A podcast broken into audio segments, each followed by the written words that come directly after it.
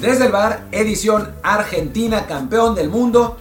Estamos grabando este, este episodio eh, porque no, por una cuestión de tiempos, más o menos al minuto 65 de la Argentina-Francia. Va ganando Argentina 2-0 y no se ve cómo los franceses eh, vayan a, recuperar este, este resultado. Entonces por eso ya asumimos que, que Argentina es, es, campeón del mundo. Eh, pues ojalá que no pase nada, no parece que, que, vaya a pasar nada, ¿no? Así es, así que bueno, vamos a apretar el programa. Este era Martín El Palacio, yo soy Luis Herrera y les recuerdo que estamos en Apple Podcast, Spotify y muchísimas aplicaciones más. Ah, mira, Mbappé por, bueno, por fin tiraron a gol. Bueno, ni siquiera fue a gol. Es el primer remate ahí medio lejano que tiene Francia. Uh, habían estado cero, cero tiros a gol, cero tiros a, rechazados. Es la, la, peor finalista de la historia esta Francia que nos ha obligado a empezar a grabar temprano porque no se ve, no hay forma de que esto cambie. Qué aburrimiento de final. En fin, síganse acompañándonos aquí también en Telegram, en Reservar Podcast, donde hoy creo que no hay nadie tampoco, ya se salieron del canal porque ¿para qué hablar de este bodrio de final? Argentina 2, Francia 0. La más, la más eh, dispareja de la historia, eh, 2-0. Mbappé, un desastre hoy, no ha tocado el balón. Yo creo que el, virus lo, lo, afectó. Y bueno, eh, pues Messi va a ser campeón, pero con mucha controversia, porque el único gol que, metió en esta final es de penalti. Entonces, no, bueno, ya hablemos ya. Sabemos que quedaron 3-3, que ganó Argentina en penales, en, una, en la mejor final en la historia de todos los tiempos. Eh, pues, vaya final, ¿no? Qué cosa. Así es. Y es que vaya, es lo que estábamos hablando en previo a ese lapso que decíamos, al 65-66, cuando literalmente Francia no había hecho un solo disparo. Incluso yo lo tuiteé del tema de que era quizá la peor exhibición de un equipo finalista en la historia. Había sido un primer tiempo realmente abrumador el dominio argentino. A su vez, de la, lo que es lo espeluznante de la Francia que no se veía por ninguna parte, que estaban muy tirados atrás, que Mbappé estaba completamente desaparecido, Griezmann era de nuevo el del Atlético Barcelona que nadie quería ver. O sea, ¿Quién era, sabe qué pasó? Ese sí. Estábamos especulando en ese lapso de si a lo mejor Francia estaba realmente con gripa, muchos jugadores, que era lo que se había comentado, que estuvieran mermados, porque a fin de cuentas estás lesionado, pues te inyectas y el dolor lo olvidas, pero con la gripe, el cuerpo dice, no, pues no tengo fuerzas y lo siento. Entonces, estábamos especulando qué, qué, qué, ha pasado en este partido, qué ha hecho de esta Francia que veíamos como la gran favorita, como el equipo con más plantel. Ayer, si nos escucharon, que sé que algunos no pudieron porque Spotify hizo la, la mala, este, pues comentamos, ¿no? Que tenían aparentemente la ventaja en el uno contra uno en casi todas las posiciones. Y Argentina la aprovechó pues, para dominar el primer tiempo llega el gol vía Messi, vía un penal, que en el momento, o sea, cuando lo marcan, ambos lo vimos en la pantalla y dijimos, ah, sí es penal. Pasan repeticiones y pensamos, mmm, está muy cuestionable, debería intervenir el VAR. El VAR no interviene, se suelta la polémica durísimo en las redes. También ya nos contaron que algunos narradores estaban reventando al árbitro todo el partido. Pero es que es increíble, o sea, más allá de las, las jugadas del árbitro y no sé qué, en un partido que termina 3-3, andar matando al árbitro nomás porque sí me parece. Sí, pero bueno, además ya para, y yo un poco cronológicamente, sale la controversia y ya después vimos otra toma, la toma desde atrás de Dembélé y de María, que sí era penal. Yo sé que en este momento es muy complicado convencer a los que ya están enrocados con que no lo era, pero la jugada es muy simple. De, de, de, María, perdón, supera a Dembélé, Dembélé está persiguiendo, lo alcanza a tocar ligeramente con la pierna, no con la mano. El toque con la mano no es el penal, no. es con la pierna. Toca ligeramente a Di María, pero a esa velocidad es suficiente el toque para hacer que Di María pierda el balance. Di María se trompica, como luego vemos, eh, en los pies eh, propios, chocan así y cae. Pero sí es penal, está correctamente marcado. Sí, es que es una jugada que no se explica si no es por la velocidad ¿no? del, del, lance. ¿no? Sale Di María a toda velocidad, lo alcanza a tocar eh, Dembélé en una jugada pues bastante torpe desde el principio, ¿no? Porque entra muy flojo, eh, pierde, pierde la marca, Di María se lo lleva y después trata de recuperar y lo, lo derriba, eh, lo derriba, eh, pues eso, contactándolo ligeramente, pero es suficiente por la velocidad a la que va para eso, tropezarlo y que, y que caiga Di María. Pero por supuesto, en, en, Twitter empezaron las conspiraciones. A mí, la verdad, sinceramente, al principio no me pareció. Creo que a nadie le pareció penal en un principio. Después apareció la toma que ya mostramos eh, en Twitter. Después nos quitaron la toma, así que no la van a poder ver si van a nuestros Twitters. Ramón la volvió a subir, quizás sí, en Ramón Raya 23. Ah, ok. Bueno, pues ahí está. Eh, es, es penal. Y bueno, a ver, más allá de la controversia, después cae el segundo gol de, de Ángel Di María. Y por como estaba jugando Francia, no se veía cómo, porque realmente estaba jugando muy mal. O sea, no aparecieron en los primeros 70 minutos del partido. eso, no habían tenido un tiro a gol, Griezmann perdiendo balones, los laterales horrible, eh, adelante Mbappé pues muy aislado, con poco contacto con el balón, Giroud tuvo ahí un remate de cabeza que le anularon, pero hasta ahí, Dembélé catastrófico, catastrófico, y otra vez Didier Deschamps cambia el partido, ¿no? Con los cambios. Así es, eh, sorprendió que hiciera cambios desde el primer tiempo, los hace al 40, saca a Giroud, que se veía que estaba tocado, eh, eh, Dembélé, que había sido desastroso, no solamente hoy, creo que en general fue un mundial bastante flojo de Dembélé, pero bueno, hoy... Jugó bien eh, con Australia, eso fue ahí, ahí, sí, ¿no? Pero bueno, hoy la verdad es que estuvo mal, además sí, terrible en la jugada del primer penal, lo saca a ambos al 40, para que entre Marcos Turán y Colomani, ahí que había, que había comentar que era un primer tiempo en el que por la lesión del portero Lloris, que para mí nada más estaba haciendo teatro, pero bueno, interrumpió el partido. Después también un choque de Messi, creo que con Giroud, que dejó a Messi noqueado un momento. O sea, sí había mucha interrupción, entonces se podía, se podía esperar que hubiera mucha compensación, como fue así, fueron 7 minutos. Entonces, bien ahí de Shams, al no esperar al medio tiempo, hizo el cambio al 40 y no es que ayudara muchísimo en ese punto, la verdad es que aún fue Argentina muy superior, pero bueno, ya se veía por lo menos la reacción de una Francia que se veía muy superada y que no podía estar esperando a que llegara el medio tiempo para moverle. Fue decisivo, metió los dos cambios.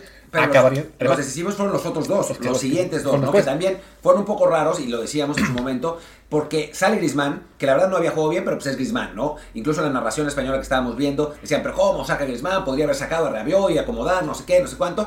Saca a Grisman para meter a Kingsley Coman, eh, abierto por, eh, por la banda, o sea, ya no, no deja a Grisman en la misma posición, cambia, cambia el sistema 4-4-2, eh, saca a Teo Hernández para meter a Camavinga, que entra lateral izquierdo muy bien, entra realmente muy bien. Que ojo, a Camavinga lo habían criticado mucho por jugar como lateral izquierdo, si no me equivoco, contra Túnez, contra Túnez que le fue muy mal en ese partido recordemos, en el que fueron la mayoría de suplentes, no lo desanima eso a The Champs y en este caso le funciona muy bien. Y con, esos dos cambios libera a, eh, la, selección francesa, ese 4-4-2 le funciona, obviamente muy condicionado por el penal con el que Francia reduce diferencias, que si es penal también, es otra vez un contacto ligero, pero, pero lo es, lo ve bien el árbitro, porque además ya habiendo marcado el primero, este era pues un contacto del tamaño similar, o sea que era marcable, empata Francia y de nuevo Argentina muestra esa fragilidad eh, psicológica, digamos, de que cuando recibe un gol empieza a temblar e inmediatamente después Mbappé empata con un golazo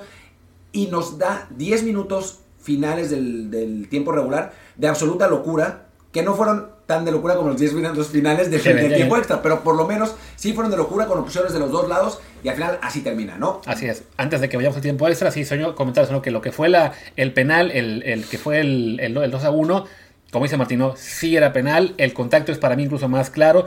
Ayuda también que la toma de televisión que lo confirma la ponen prácticamente inmediato, en cambio la que confirma el primero, el de el de Dembélé de María, no aparece en televisión sino hasta después, ¿no? Creo que ahí una falla a lo mejor de la dirección del programa de no aportar la mejor toma a las repeticiones inmediatamente y con eso se hubiera ahorrado un poquito el debate en la gente, aunque bueno, aún había gente que viendo el, contacto de Dembélé y Di María seguía empeñada en que era pedal. Pero bueno, a fin de cuentas, un final de locura. En ese punto ya era de locura cuando aún había, era el 2 a 2 y de lo demás hablamos después de la pausa. Y bueno, empieza el tiempo extra, un primer tiempo extra, o sea, hablábamos en, su momento, cuando, cuando estaba sucediendo, que eh, pues los equipos ya se habían empezado a guardar un poco más en el, tiempo extra, ¿no? Eh, después de que, de que pues, ese, ese, final del partido roto con opciones de los dos lados del tiempo regular, en el tiempo extra, el primer tiempo extra, realmente no pasa nada. Aunque ojo, ¿eh? El, el momento clave del partido en realidad ocurrió entre el final del tiempo regular y el tiempo extra entra el cachete Montiel. bueno, en fin. Eh, bueno, no pasa, no pasa nada en el, primer tiempo extra. Eh, parecía como que iba el partido así, aunque Argentina poco a poco ganaba terreno, eh, sobre todo ya en el, inicio del, segundo tiempo extra, empieza a, ganar espacio, ganar espacio, y a los tres minutos anota Leo Messi el gol que parecía definitivo. Los argentinos de la banca lloraban, estaban felices, celebraban, ya había ganado Argentina, eh, Messi con ese gol ganaba la bota de oro también y seguramente le iban a dar el balón de oro. Parecía que el juego estaba absolutamente definido, solo que pues no estaba exactamente absolutamente definido. Francia hace 800.000 cambios porque pudo hacerlos. Sí, que de hecho fue, ese fue el detalle a lo mejor importante del primer, del primer tiempo, ¿no? que salió Rabiot para que traiga Fofana, pero fue un, un, cambio por protocolo de conmoción, algo que creo que no había ocurrido en toda la Copa del Mundo. Entonces, como dice Martín, al final Francia hizo siete cambios, por eso, ¿no? Porque son los cinco normales, el cambio extra que te permite el, hecho de que se vaya a prórroga el partido y ese por protocolo de conmoción que deja a Rabiot fuera, entra Fofana y que a fin de cuentas también Fofana creo, que, creo yo que hizo un partido correcto, no, no fue ni de las figuras, pero por lo menos estabilizó bien el medio campo. Y, ya, ya era otro juego, ¿no? También ya, ya, no era la Argentina dominadora para nada, o sea, era, era, un partido muy parejo, aunque sí, poco a poco, lo que habíamos dicho, Argentina empezó a ganar espacios hasta el 3-2, ¿no? Así es, y ya ese, ese 3-2, que además una, una combinación este, muy, muy bonita ese gol, había sido que el pase hacia Lautaro, que saca el remate por derecha, lo alcanza a rechazar este Lloris, pero Messi estaba en el centro y la, la logra rematar. El defensa la saca, pero eh, ya estaba el, el, balón claramente dentro, no hubo polémica. Recordar que antes Lautaro se había comido dos goles hechos al, al más puro estilo Pipita Higuaín y después al final se come otro. Que además, Lautaro había entrado al 102 se come un gol al 104 quizá, aunque ojo, eh, uno del que hablamos en, ahí en el partido fue un pase que le queda un poquito atrás, que le condiciona, o sea, que sí, si, la, si al, al, final se perdía Argentina, pues de ese gol, de ese jugada se iban a acordar algunos, pero sí, lo, lo, había dejado el pase un poco condicionado. Después tiene otra que sí le pega mucho muy, peor, mucho peor sí. y le, la deja muy mal. Y a los dos minutos aparece en la jugada en la cual Messi acaba marcando el gol, aunque bueno, como, como fue tras rechace de, de Lloris, no le cuenta como asistencia.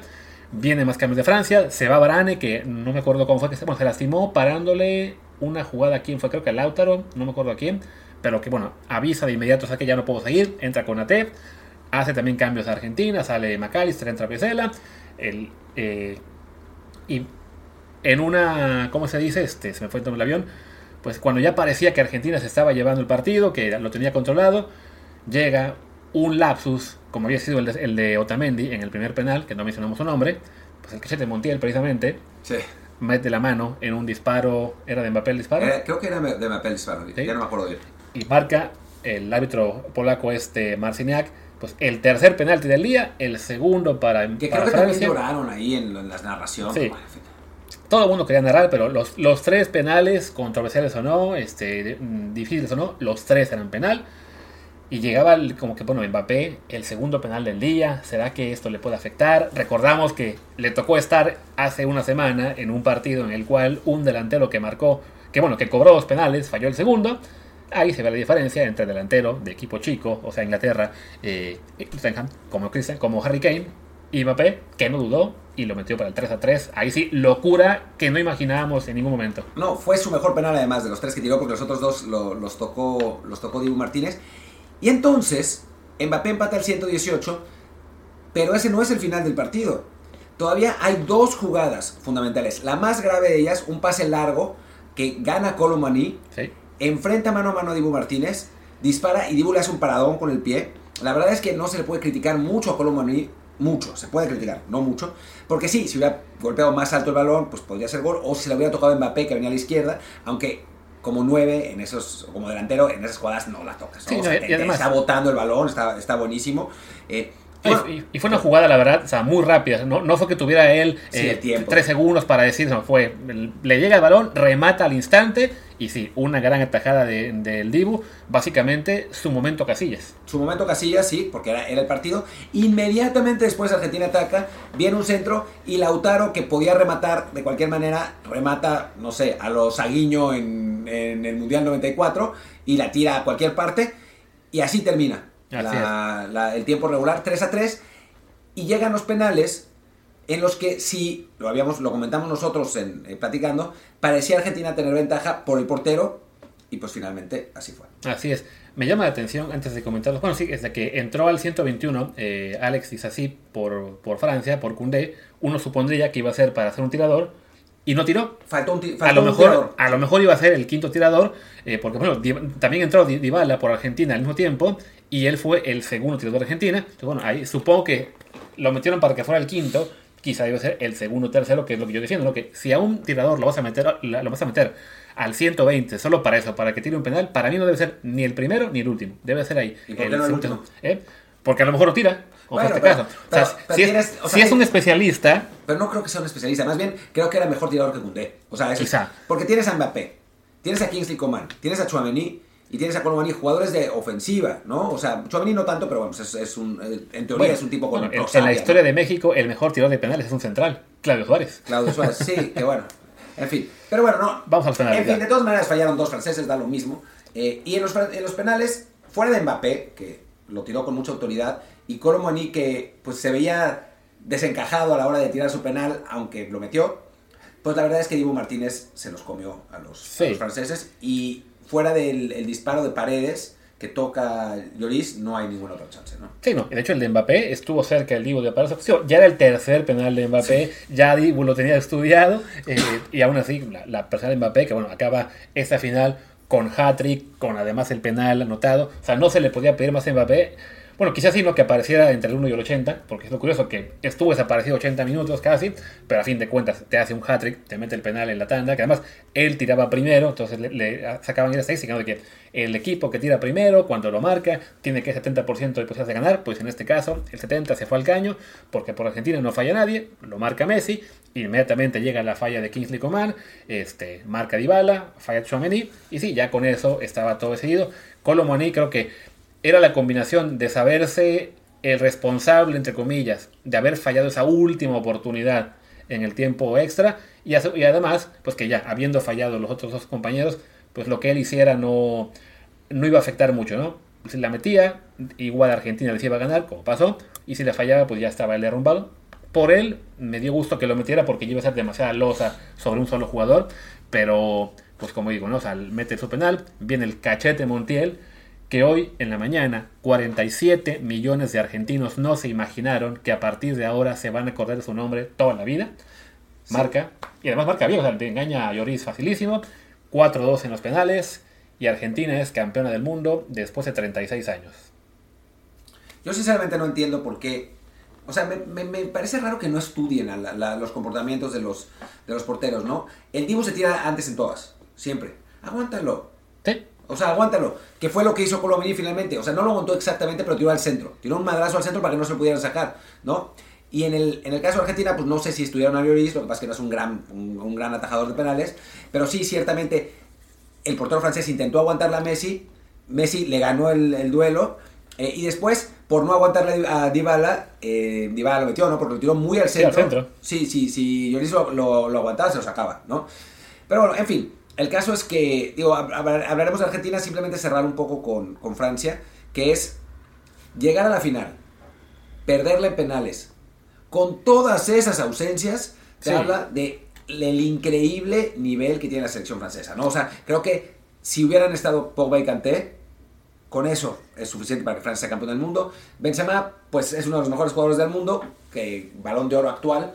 Difícil saber porque, pues no sabemos cómo está ese vestidor con Benzema realmente. sí, claro, o sea, que, que, que lo dejara fuera por una lesión de dos semanas o menos para todo el mundial y no se planteara que regresara, o sea, algo hay atrás ahí que ya, ya lo sabremos en un docu- documental de Netflix en unos años de por qué Francia decidió que Benzema se fuera de inmediato y no lo reemplazó, ¿no? Ahí, ahí- algo hubo más allá de la simple lesión, pero bueno, de todos modos sí, tenían un plantel increíble, mermado también de forma increíble por las lesiones y luego por, las, por la gripe, y como dices, ¿no? Que hayan llegado a la final, que se repusieran de ese 2-0, del 3-2 en el tiempo extra y llegaran hasta penales, te habla de que esta Francia, más allá de que ahora queda como subcampeona del mundo, pues es una verdadera potencia que va a estar de regreso, o eso creemos, en las siguientes competencias, en la siguiente Euro, en la siguiente Mundial, ahí van a estar. Tendría que, ¿no? Tienen al mejor jugador del mundo, además uno que claramente no se achica en, los, en los, eh, las rondas importantes, o sea, finalmente Mbappé hace un hat-trick en la final y pierde, la Sí. primera vez que pasa, por supuesto, o sea, es el segundo hat-trick en la final, antes había sido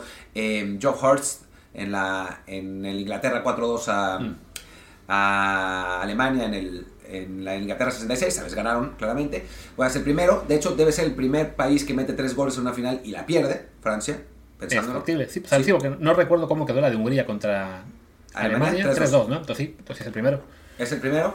Y bueno, eh, tienen a ese jugador, tienen a otros futuristas de enorme calidad. eh, cada vez que sale un jugador joven en una liga random, resulta, ah, el mejor joven de la Bundesliga, ¿de dónde es? Francés. Sí. Ah, el mejor jo- joven de la Premier, ¿de dónde es? Francés. Tienen 50 excolonias de las cuales pueden seguir sacando jugadores, aunque Sí. ya no nazcan en Francia. Sí, es, es una cosa locura.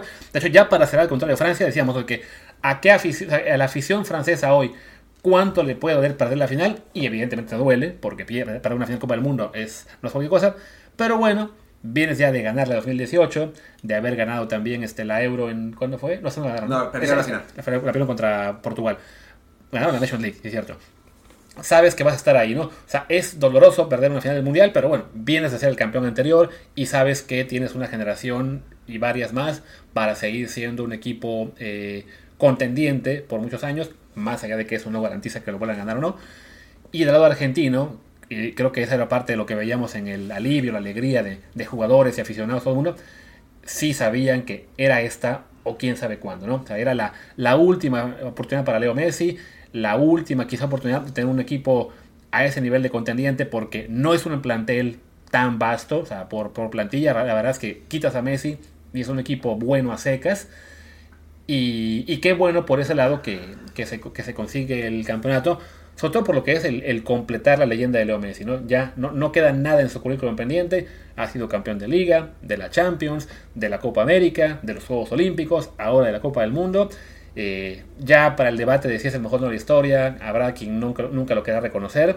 Eh, yo lo pondré junto a Pele y Maradona y ya luego pensaré si quién queda el número uno. Pero vaya, sí, creo que al fútbol le hace bien que hoy gane Argentina. Sí, yo creo que Messi es el mejor de la historia. Yo, de hecho, estoy convencido y antes del Mundial. Pero ahora ya está el argumento del Mundial, ¿no? No solo porque, digo, sí, Pelé ganó tres, aunque realmente jugó dos. en dos, sí. sí. Eh, y después Maradona pues estaba drogado en el Mundial que ganó. Eh, no, y no me refiero a cocaína, sino al, al doping, al captagón. Así que yo, yo a Maradona no, no lo respeto tanto.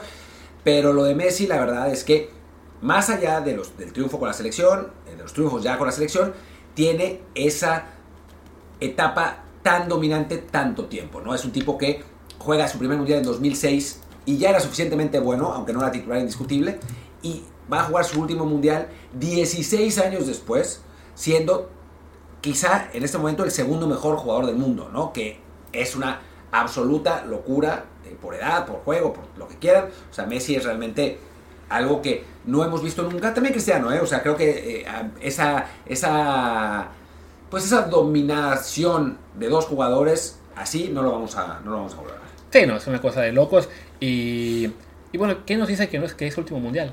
¿Qué tal que llegue al, al, siguiente? Pero ya no va a llegar ya al, no, al ya, mismo nivel. ya ¿no? la, motivación para seguir, pues ya, se acabó, ¿no? O sea, ya, ya tiene esta asignatura pendiente, no más, la, la cumplió.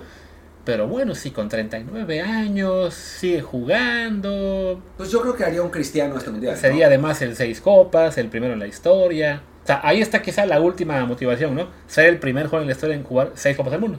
Yo sinceramente creo que por el estilo de Messi y eso, va a tener un serio declive en los próximos años. Sí, como Eh, le pasó a Cristiano. Con, diferentes estilos de cada uno, con diferentes eh, eh, físico, pero sí, lo, lo más factible es que Messi ya no sea Messi eh, muy pronto. Creo que ahora que ya ganó este mundial, también es probable que cuando acabe el contrato con el PSG se plantee ya irse a Qatar a ganar otros mil millones de dólares en- para, para su futuro, para su familia, para que, para que no le falte para comer después, ¿no? O el sueño de, de los argentinos que vaya a Newell's y se retire Sí. ahí, a ver si es cierto, si quiere ir a ese campo y, y con esa directiva, pero, pero bueno, eh, yo, a mí me gusta, mi equipo es Newell's en Argentina, por eso más o menos conozco y si es medio un desmadre el equipo. Sí. Pero, pero bueno, eh, sí, sí creo que era la oportunidad. La, o sea, Argentina entendía que era su última oportunidad de ganar un mundial en un rato largo, ¿no? En cuanto a Francia, pues sabemos que va a volver. O sea, que en la próxima Euro va a estar, que en el próximo mundial ahí va a estar. Yo dudo mucho que esta selección argentina, más allá de que Enzo y de que Julián han demostrado ser buenos jugadores, pues no sé si Julián ha demostrado ser mejor jugador que, por ejemplo, Darwin Núñez, ¿no? O sea, creo que pues pueden estar más o menos al, al mismo nivel y eso es, no sé si es mejor jugador que Federico Valverde, ¿no? O sea, para, para comparar con, con el vecino eh, eh, uruguayo, ¿no? Y, y Brasil tiene mejores jugadores. O sea, creo que, que en este momento, pues sí, no es lo mismo esta selección argentina que lo que tiene Francia en cuanto a profundidad de plantel. Sí, no, haciendo el corte, digamos, en los jugadores que vayan a llegar al siguiente mundial con 30, 31 años máximo, y con 31 es Ángel Correa, que pues lo podemos No, cartar. Entonces, bueno, la lista de jugadores que llegarán de 29 o menos son 4, 5, 6, 11 jugadores, y son Montiel, Lautaro, Foyt, Lisandro Martínez, Nahuel Molina, Cuti Romero, Ezequiel Palacios, que creo que jugó un minuto o algo así, McAllister, Julián Álvarez, Enzo Fernández y Tiago Almada, que no, no lo vimos, bueno, yo no cuando Creo lo vimos. un ratito. Sí, jugó, quién sabe contra quién, pero jugó un poquito. Entonces sí, es, es un equipo este, eh, que por estos nombres, ninguno te, te da la impresión de que va a ser una estrella de clase mundial, que puede pasar, ¿no? Alguno de esos puede dar un estirón después, pero... Bueno, sí. y está, está Alejandro Garnacho, ¿no? El, el jugador del Manchester United, del que se hablan muy buenas cosas, cosas perdón, que estuvo a punto de colarse a la lista para, para ir al Mundial. Al final de cuentas decide Scaloni llevar a Thiago Almada y los argentinos están furiosos. Exactamente. Claro, Es un jugador de 18 años del Manchester United que llegará con 22. En principio tiene buen potencial, pero quién sabe, ¿no? O Sí. sea, en- eh, con él- no, es, no es como Messi que desde los 16 sabías este, este chavo es especial. Eh, eh, lo de Garnacho, pues tiene eso, tiene potencial como muchos otros jugadores tienen potencial, ¿no? Vamos a ver. Bueno, y el Dibu llegará de 34, que tampoco... Jugará, seguro. 33, porque es, es, se juega en verano, entonces para un portero no, no es una, una, tan avanzada. Qué personaje el Dibu, ¿no? Eso. Poniéndose el, el guante de oro, pues haciendo la roque señal con el guante de oro, ¿no? Sí, no, no, una cosa de locos ahí cuando le entregan el premio. Además, en la entrevista que le hicieron justo al acabar el partido, antes de la promoción, por un lado, sí, soltando todo lo que es este un poco de argentino, ¿no? El, la- el- los demonios que tiene cada argentino en su interior, de eh, yo fallé, tal, tal, tal. No, no poder as- asumir que ganó y siempre celebrar, sino de- pude haber parado más No, goles. es, esto. no, es genial, le preguntan, eh, eh, Dibu, ¿eres el héroe? Sí, pero íbamos ganando 2-0 y nos meten dos goles de mierda. Y después tres tiros y tres, go- tres goles me comí. Y podía así, como, como... Se torturó de una forma increíble, Era pero como bueno. si hubiera perdido la final, ¿no? Por un segundo. Sí, que vaya, como, como alimento, como motivación para seguir en los próximos años, le puede servir, ¿no? Quizá eso, eso para lo que es la idiosincrasia argentina, el tener siempre ese fuego en el culo que te mantenga competitivo, pues ahí está, ¿no? Ya quisiéramos en México a veces tener esa autocrítica, aunque sea exagerada, de parte de los jugadores, ¿no? Y creo que, bueno, ya de Argentina no quedará mucho que decir. Si acaso para otros programas haremos ahí en, en colaboración con Fútbol Transfer algunos especiales de la Copa del Mundo. Rematar que, bueno, lo, lo que fue o lo que parecía la peor final de la historia, o al menos el peor finalista como era Francia, pues acabó siendo la mejor final de la historia. La mejor final de la historia y creo que un colofón a, digamos, a la medida de un mundial que estuvo bien. Sí. Que realmente estuvo bien. O sea, buenos partidos. eh, en general, pues si, estamos, si vemos, por ejemplo, la fase final que está ahí, que normalmente son medio de hueva los, los juegos, pues fuera del Japón-Croacia y en parte del Marruecos-España por estilo, todos los partidos estuvieron bien. Todos los partidos tuvieron cosas, todos los partidos fueron emocionantes. eh, tuvimos eh, sorpresas, triunfos legendarios. O sea, el- hablábamos antes del- de los cuartos de final de que no había habido ningún partido realmente legendario. Y pues tuvimos tres, ¿no? Sí. Holanda, Argentina, Inglaterra, Francia y ahora la final. En la final se recordará por los siglos de los siglos. Así que, que creo que es un buen mundial, la verdad, y una gran final. Sí, o sea, llenamos para atrás, la fase de grupos, muchísimas sorpresas, historias que se van a quedar ahí para los equipos que no son tan grandes, pero que bueno, van a quedar en su memoria. Arabia haberle ganado a esta Argentina, que acabó siendo campeona, el gran, el gran desempeño de Japón en su grupo contra España o, y Alemania, Marruecos, el- obviamente. la, evidentemente la historia de Marruecos que llega hasta la semifinal, eh, y bueno, en la fase ya definitiva, unos octavos de final quizá un poco disparejos en su mayoría, pero bueno, con esa historia de Marruecos, con lo que fue también este el, drama argentino al final, igual con el Divo en esa tajada que hace, eh, una goleada también histórica como Portugal. Los, creo que la, la mejor fase de, las, de estas fue en los cuartos, con cuatro partidos que todos tuvieron algo muy bueno, eh, el- como dices tú, el, el, Argentina, el Inglaterra Francia, en lo que fue la sorpresa de Marruecos, ahí sí, cuando un africano por fin se metía a semifinales, que Brasil quedara fuera ante Croacia en los penales, o sea, tuvo de todo. Las semis es quizá la que nos queda un poquito más a deber, porque a fin de Pero- cuentas pero Francia son más... estuvo bien. Sí, fue un, fue un buen partido. eh, desafortunadamente, del que esperábamos más, que era Argentina-Croacia, acabó siendo el más disparejo. Pero vaya, no es algo así para reclamar de que ah, fue una semi de 7-1 en la cual no pasó nunca tuvo chance en ninguno, ¿no? Él el que perdió, ¿no? O sea, en general creo que sí, ha sido un mundial. Habrá que dejar pasar más tiempo para poder analizar su lugar exacto en la historia, si fue el mejor, segundo, tercero, cuarto mejor para cada quien. Pero creo que deportivamente hablando, en cuestión de entretenimiento, de fútbol, ha sido bueno. Tuvo un cierre legendario y que, y que, y que sirva eso, ¿no? Para, con todo lo que tuvimos de quejas y de reclamos por dónde se iba a jugar y si esto también representaba el dinero sangriento en el fútbol, lo que sea, bueno, eso es un tema aparte, pero en fútbol, en lo que nos interesa, en lo que nos gusta, creo que nos podemos ir satisfechos y deseando ya que llegue el siguiente con 48 equipos en 12 grupos de 4 y tengamos 100 partidos. Yo estaría feliz, la verdad. O sea, vi todos los partidos que pude. O sea, no, no siempre pude ver todos, pero, pero todos los partidos que pude. Y en todos, en todos me parecieron divertidos, ¿no? Incluso la pesadilla del, del Japón-Croacia a ratos, me tuvo, narrar el, el Marruecos-España era, me acabé la voz diciendo, Gaby a Pedri, Pedri a Gaby, Gaby a Laporta, Laporta, Gaby. Pero, pero valió absolutamente la pena, ¿no? Y creo que digo, ya, ya podemos mañana hacer un poco un balance más, eh, más específico del Mundial en general, pero pues estuvo muy bien. Así es. Y bueno, pues como es domingo y ya queremos irnos a hacer un poco, a hacer algo más, porque bueno, para nosotros el mundial, eh, el, el, día casi se acaba, pero y no hemos hecho nada más que ver el partido. Ya sé que tenemos que ir acabando y regresaremos, les digo, en la semana. Haremos algunos especiales, sobre todo de, de eso, de análisis, de recopilación de lo que ha sido la Copa del Mundo, ahí de la mano de footballtransfers.com. Pues cerremos. Yo soy Luis Herrera, mi Twitter es arroba LuisRHA. Yo soy Martín del Palacio, mi Twitter es arroba Martín DELP. El del podcast es desde el bar pod, desde el bar POD y el Telegram donde pudieron vivir la final como si hubieran estado ahí o como si hubieran estado frente a su televisión. De hecho, ahora lo podemos decir porque ya no nos pueden suspender la cuenta. Estuvimos, estuvimos pasando los partidos del Mundial. Para quienes lo aprovecharon, pues qué bueno que, que lo hicieron. Y ya tendremos más cosas en el futuro, nomás no le digan a las distintas organizaciones. Exactamente, y ya para el siguiente año habrá muchísimos eventos que podemos compartir con ustedes ahí en Desde el Bar Podcast. Pues gracias y hasta la próxima. Chao.